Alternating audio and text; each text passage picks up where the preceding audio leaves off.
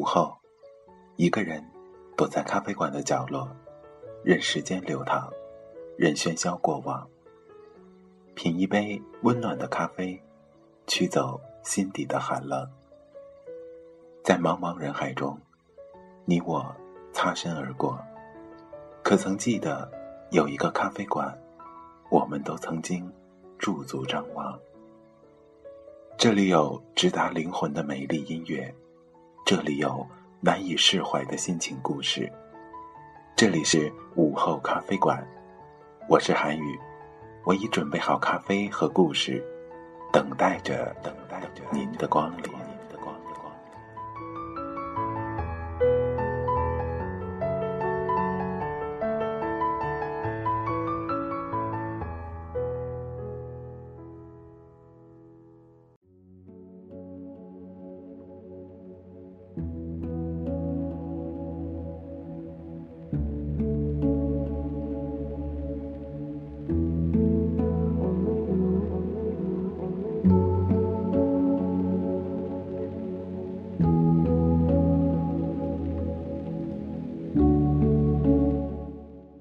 大家好，我是韩宇，欢迎来到午后咖啡馆。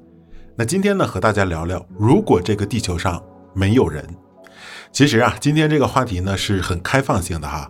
韩宇主要想跟大家聊的是，按照我们今天人类发展的程度，比如说我们有高楼大厦，我们有飞机坦克，我们还有卫星等等等等这些代表人类文明的东西。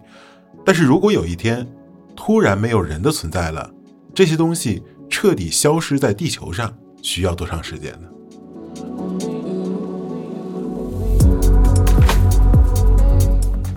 所以呢，我们今天就来假设这样的一种情况，就是我们地球上的人就在此时此刻，在今天全部突然消失了，没有人了。地球上，那么如果在这种假设的情况下，地球上最先发生的事情是什么呢？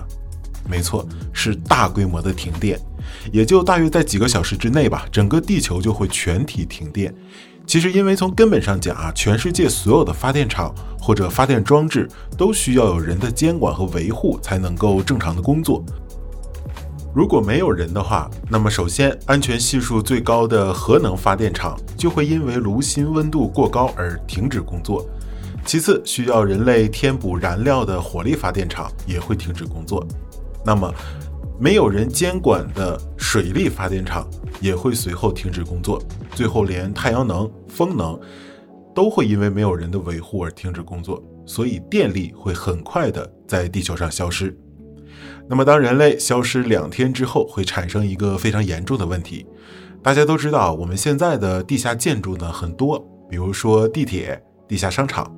那这些地下建筑在大家没有看到的地方，其实都是有二十四小时的排水系统在不停的工作的。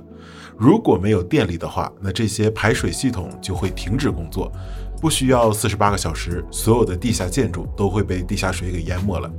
那么接下来人类消失十天之后，呃，超市里的蔬菜啊、水果啊，会因为冰箱没有电而腐烂变质，而且最严重的就是家里的宠物。因为他们自己不能开门，又不能打开冰箱，也吃不到里面的东西。其实就算侥幸打开了也没有用的哈，因为里面都是一些瓶瓶罐罐啊，最终他们就会饿死在家里。那就算有些比较幸运的啊，开了门或者是开了窗，这些宠物能够逃出去，那也会分以下几种情况。首先就是狗会全部的灭绝。其实我们这个世界上目前没有多少野狗了，大部分都是宠物狗，然后变成流浪狗的。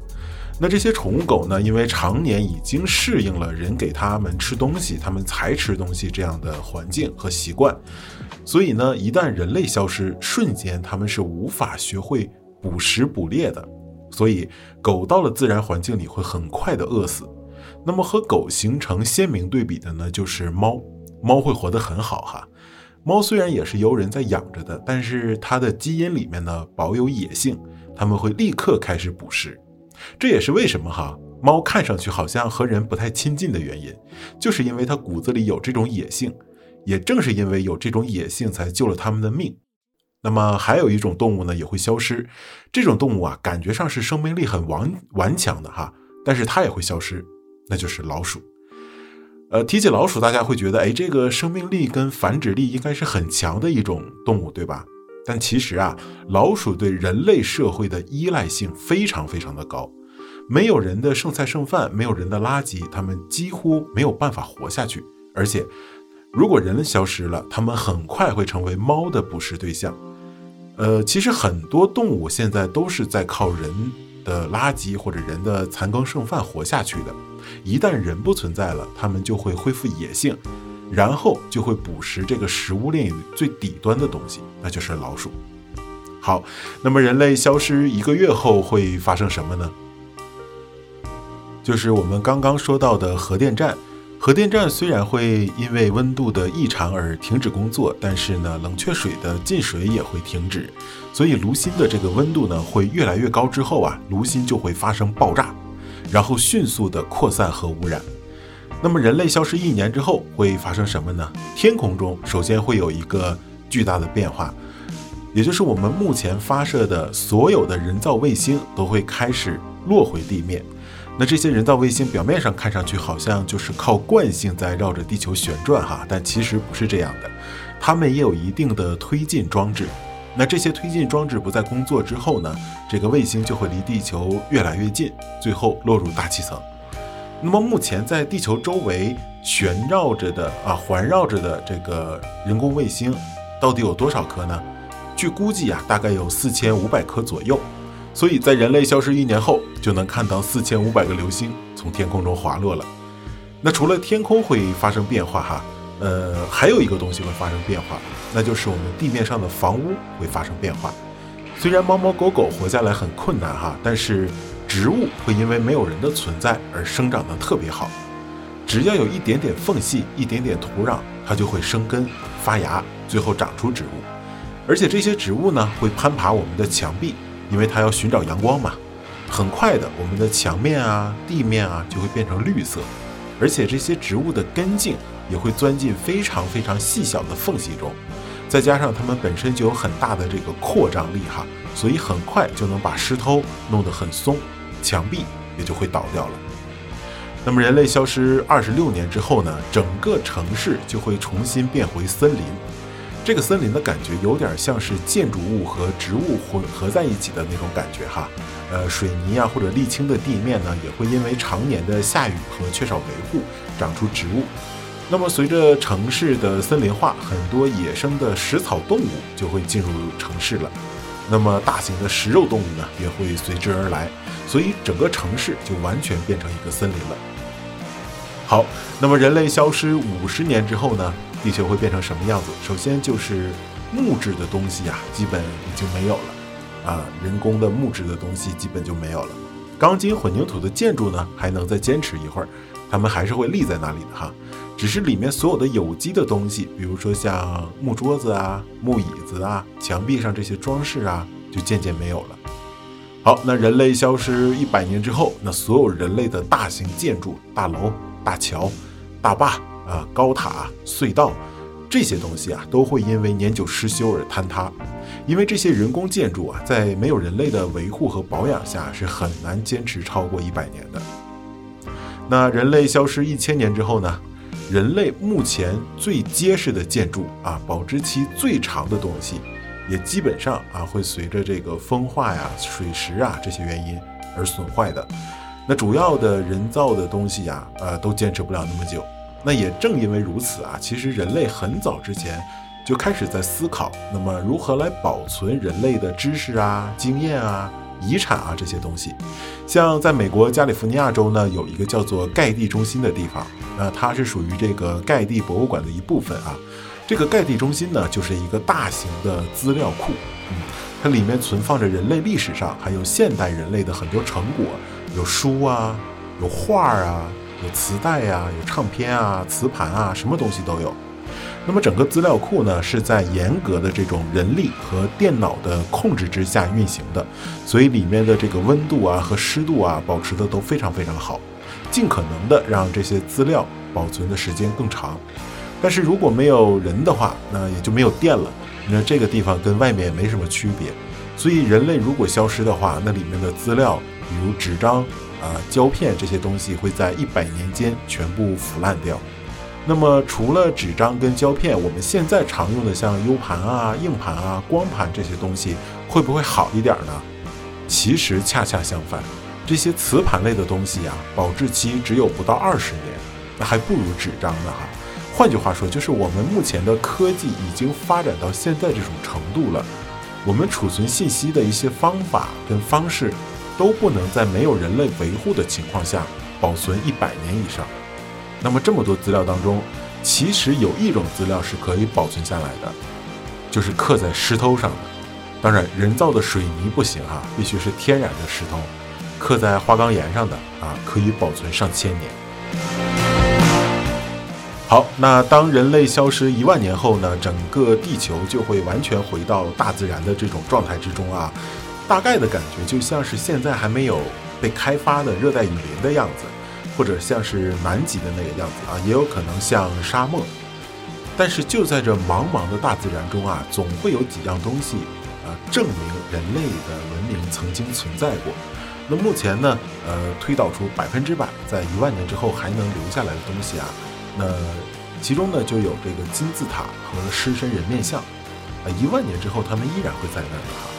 还有一个可能保留下来的呢，就是美国现在的总统雕刻雕像的那个山啊，总统山，因为它是直接在岩石上雕刻的哈，所以它的这个成分跟周围的自然环境是一样的。那如果没有太严重的水蚀的情况下，呃，像雕像的这个脸啊、细节啊，还是可以保留下来的哈。但其实说到这儿啊，有一样东西呢，我一直没有提到。这个东西啊，确实是人造的，而且呢，也能够极大有可能保存一万年以上啊，它是有可能的，并且这个东西啊，它一看就知道是人类文明产物。这个东西呢，特别常见，就是塑料袋儿。塑料这个东西啊，特别特别耐腐蚀，也就是说，我们的塑料垃圾哈，现在有分析说，说这个东西呀，是不会被自然环境降解的。就首先生物不会靠近它，呃，细菌啊什么不会去吃它，也不会在上面生长。你只要把它放在那里，没有特别严重的情况啊，上万年它都有可能在那儿。那塑料最终是怎么样降解的呢？那现在有一种说法，就是可能通过这个风蚀啊、水蚀啊，把它最终化成了小碎块儿，就是肉眼看不出来的那种小碎块儿，然后还是融合在这个地球的环境中。它存在还是存在啊？只不过碎掉了而已。那我们现在怎么来处理这个塑料呢？就是用火烧啊，这也是它唯一的弱点，它非常怕火，用火一烧它就没有了。所以一个最严重的情况就是塑料掉进大海里。那如果它掉进大海里的话，就肯定不会被火烧了。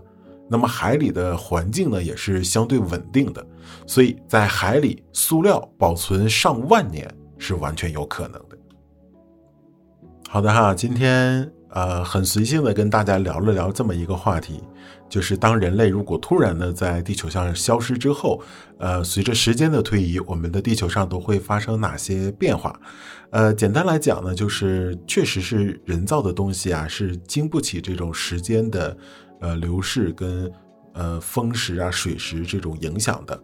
那么最后呢，韩愈也举出几个例子，就有可能。扛住这些呃腐蚀啊，扛住时间的，但是剩下的这些东西呢，都会让你怀疑说，那究竟是不是我们剩下的？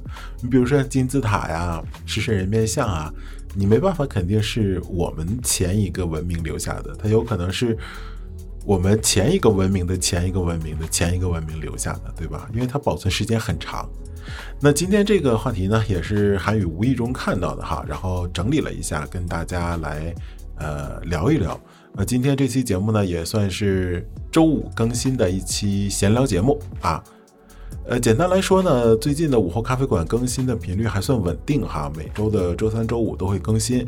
呃，这个周末呢，韩宇会抽出一段时间，把这个节目的片花啊重新制作一下。呃，这也就提到了哈，最近有听众反映，这个开头的片花一响啊，瞬间有种爷青回的感觉。呃，也确实，这个片花应该是在一四年左右录制的哈，当时的设备也好，包括韩语的状态也好，都是很青涩的哈。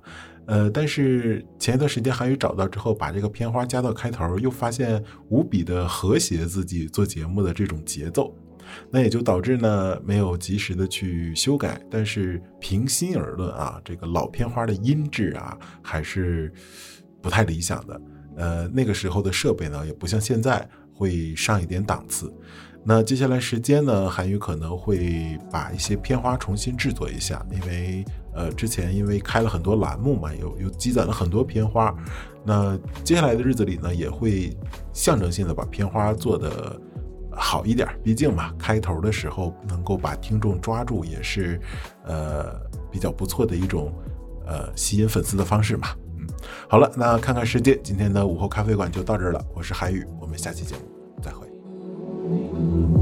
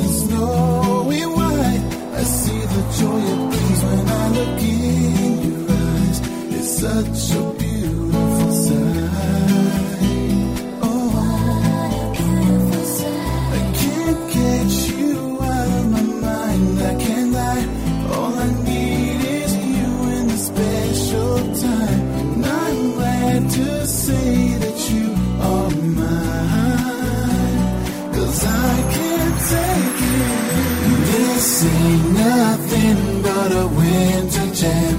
Good times with family and friends. Whoa. This ain't nothing but a winter jam. We're gonna celebrate as much as we can. Much as we can. Much as we can. This ain't nothing but a winter jam. We're gonna celebrate as much as we can.